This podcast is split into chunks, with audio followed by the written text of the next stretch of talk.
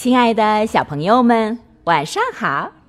这里是飞视频的晶晶姐姐讲故事节目，我是你们的好朋友晶晶姐姐。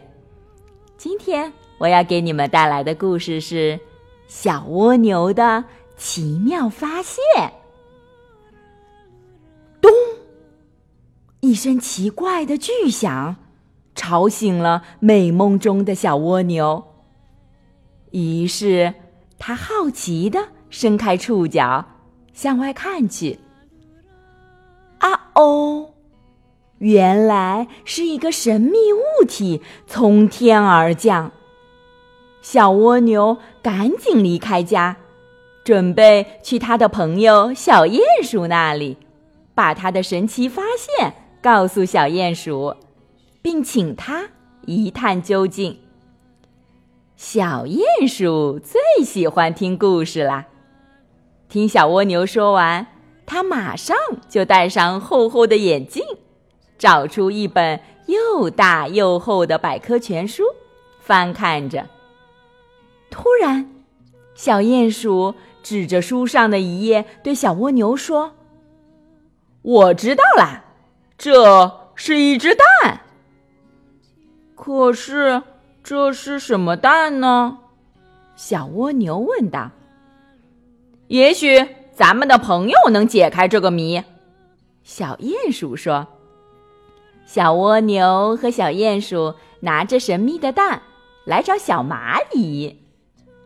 小蚂蚁绞尽脑汁的想了又想，然后说道：“我想了好久，可是……”一点思路也没有呀！我只知道咱们应该好好照顾这颗蛋。看，我有一个漂亮的小花篮，可以把这颗神秘的蛋妥善保管。于是，小伙伴们提着小花篮，一起去找小松鼠。小松鼠细细打量着神秘的蛋。若有所思地说：“我们应该小心翼翼的孵蛋，然后好好保护。孵蛋，可是我太重了，会把蛋压碎的。”小鼹鼠喊道。“哎呀，可是我们又太轻了。”小蚂蚁和小蜗牛也着急了。这时，热心的小蜻蜓拍着翅膀，从蓝蓝的天空飞过，带来了很多树叶和青草，很多很多。我带来了材料，咱们给这颗蛋做个小窝。小蜻蜓说：“小蜗牛点了点头。”马上行动起来，铺好了一个小窝。小蜗牛和他的好朋友们聚集在篮子边，围成一圈。小伙伴们都坚信，这颗神秘的蛋可以安心孵化，最终破壳。于是，他们日日夜夜守在小篮子的旁边，一刻也不离开。他们都很好奇，想知道蛋里面到底是什么神奇的小动物。终于，一天早晨，咔嚓，蛋壳破开了一条缝。小蜗牛和小伙伴们都很害怕，蛋壳裂开后会从里面蹦出一个小怪物。蛋壳。慢慢的破开，出来了一只很小很小的小鸟。哇！小伙伴们都惊呆了，一起感叹：“小鸟实在是太可爱了！”叽叽叽叽叽叽叽叽叽叽，小小鸟小声的叫着。小小鸟在说什么呢？小鼹鼠跺着脚，着急的问：“我也不懂鸟语呀。”小蚂蚁跳起来说：“它会飞吗？小蜗牛也好奇的问：“它饿了吧？”小蜻蜓开始担心了。